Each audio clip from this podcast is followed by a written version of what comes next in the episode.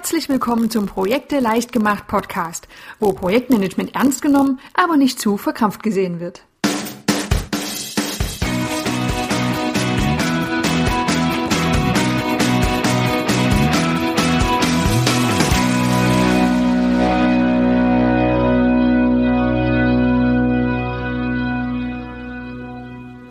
Hallo und herzlich willkommen zur aktuellen Folge des Projekte leicht gemacht Podcasts.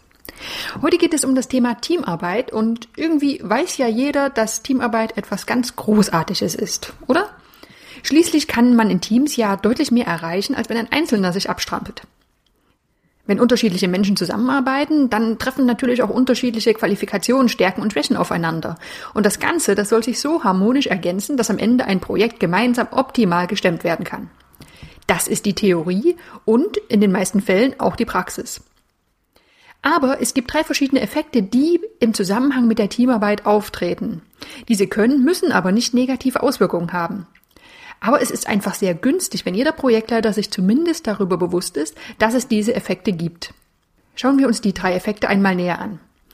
Der erste Effekt ist das Group Thinking oder das Gruppendenken.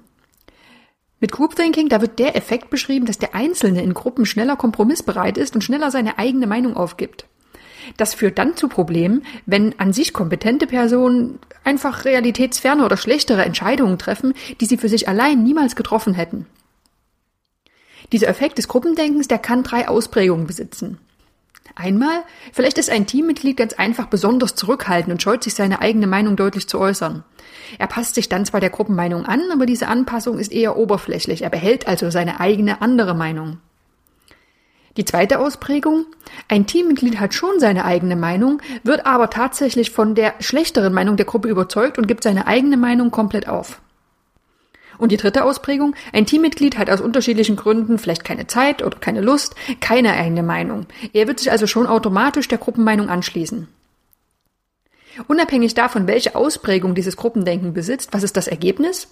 Es gibt irrationale Entscheidungen oder Verhaltensweisen und die können dem Projekt auch schaden.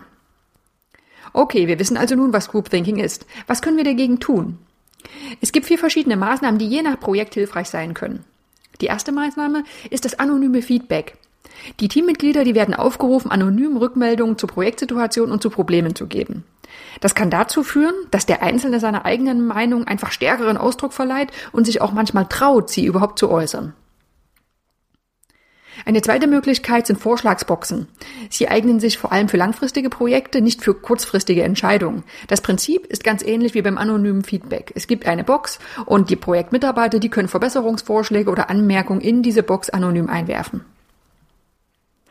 Die dritte Möglichkeit, die Entscheidungsgewalt, die wird an eine ausgewählte Person vergeben. Wenn also eine Gruppe diskutiert, dann wird eine Person der Gruppe dazu bestimmt, die Entscheidung zu treffen. Sie darf andere Mitglieder um Rat fragen, die Entscheidung liegt jedoch bei dieser einzelnen Person. Dieses Vorgehen soll dabei helfen, dass diese einzelne Person sich Argumente von allen Seiten klar vermitteln lässt und dann eine unabhängige Entscheidung treffen kann. Die vierte Möglichkeit, das Gruppendenken zu verhindern, ist, dass ein Teammitglied als Advocatus Diaboli bestimmt wird. Das bedeutet, ein Teammitglied wird bestimmt, das sich ausschließlich darauf konzentriert, Gegenargumente zu sammeln. Es sollte ganz klar sein, dass dieses Teammitglied auch diese Rolle einnimmt. Ansonsten kann es ganz schnell als so ein Meckerer hingestellt werden, der in Gruppen nicht unbedingt immer beliebt ist. Aber in dieser Situation ist ganz klar sein Job, eben Risiken anzusprechen, Probleme und auf alle Dinge hinzuweisen, die eben nicht so gut funktionieren können, wenn die Gruppenmeinung durchgesetzt wird. Diese vier Maßnahmen, das anonyme Feedback, die Vorschlagsboxen, die Vergabe der Entscheidungsgewalt an eine bestimmte Person und die Maßnahme des Advocatus Diaboli, die helfen dabei, dass der Einzelne sich seine eigene Meinung bilden kann und diese dann auch äußert. Und das kann den Effekt des Group Thinking doch deutlich eindämmen. Der zweite Gruppeneffekt, der auftreten kann und nicht immer beliebt ist, ist das Social Loafing. Social Loafing bezeichnet einfach das soziale Faulenzen. Denn es zeigt sich immer wieder, dass die Leistungsfähigkeit eines Teams nicht gleichmäßig im Verhältnis zur Anzahl der Teammitglieder steigt. Habe ich also ein Team von zwei Leuten und packe noch zwei dazu, dann verdoppelt sich nicht automatisch der Output des Teams. Das liegt nicht nur allein an den steigenden Aufwänden für Kommunikation und Abstimmung, sondern ein Grund ist auch, dass die Leistung der einzelnen Teammitglieder nachlässt, sobald die individuelle Leistung nicht mehr transparent sichtbar ist. Dieses Social Loafing, das wurde ursprünglich in Mannschaftssportarten des Leistungssports beobachtet. Die Leistung eines einzelnen Ruderers oder Bahnradfahrers ist im Team nicht mehr eindeutig erkennbar. Was passiert? Die Leistung, die lässt beinahe automatisch nach. Jetzt wäre das allerdings schade, wenn das so ist. Also, was können wir dagegen tun? Maßnahmen gegen das Social Loafing können sein, Erstens, neben Teamzielen sollten auch messbare individuelle Ziele gesetzt werden, um den Einzelnen zu motivieren. Zweitens, mit der Erhöhung der Verantwortungsbereiche der Teammitglieder steigt in der Regel auch die Motivation und damit auch wieder die Leistungsfähigkeit. Und drittens, die Führungskraft sollte die Teammitglieder immer wieder zu eigenen Vorschlägen animieren, um sicherzustellen, dass sich eine eigene Meinung gebildet wird und dass der Einzelne eben nicht faulenzt. Okay? Dann kommen wir nun zum dritten dieser unerwünschten Gruppeneffekte und das ist das sogenannte Risk Shifting. Dieses Risk Shifting wird auch als Risikoschub bezeichnet und bezeichnet einen Gruppeneffekt, bei dem Teams häufig risikobereiter handeln als Einzelpersonen. Und ja, dieses Verhalten ist auch absolut menschlich.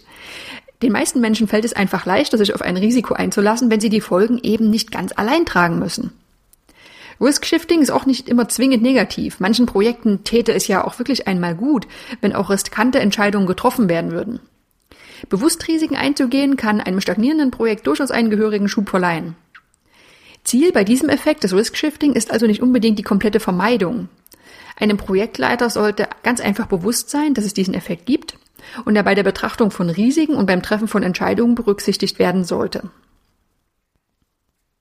Das waren sie auch schon, die drei Effekte, die in der Teamarbeit das Ergebnis negativ beeinflussen können. Das ist das Group Thinking, das Social Loafing und das Risk Shifting. Wichtig noch einmal zu wissen, dieses Verhalten sollte den Teammitgliedern nicht zum Vorwurf gemacht werden.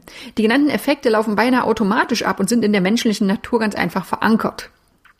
Hausaufgabe in dieser Woche. Betrachte einmal für eine Woche dein Team und versuche herauszufinden, ob du die Effekte beobachten kannst.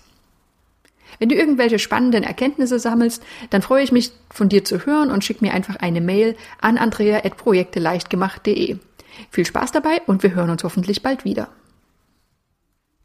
Ich freue mich immer über Kommentare und Anregungen, die du an andrea.projekteleichtgemacht.de schicken kannst. Viele weitere Informationen, nützliche Tipps und Vorlagen findest du unter www.projekteleichtgemacht.de.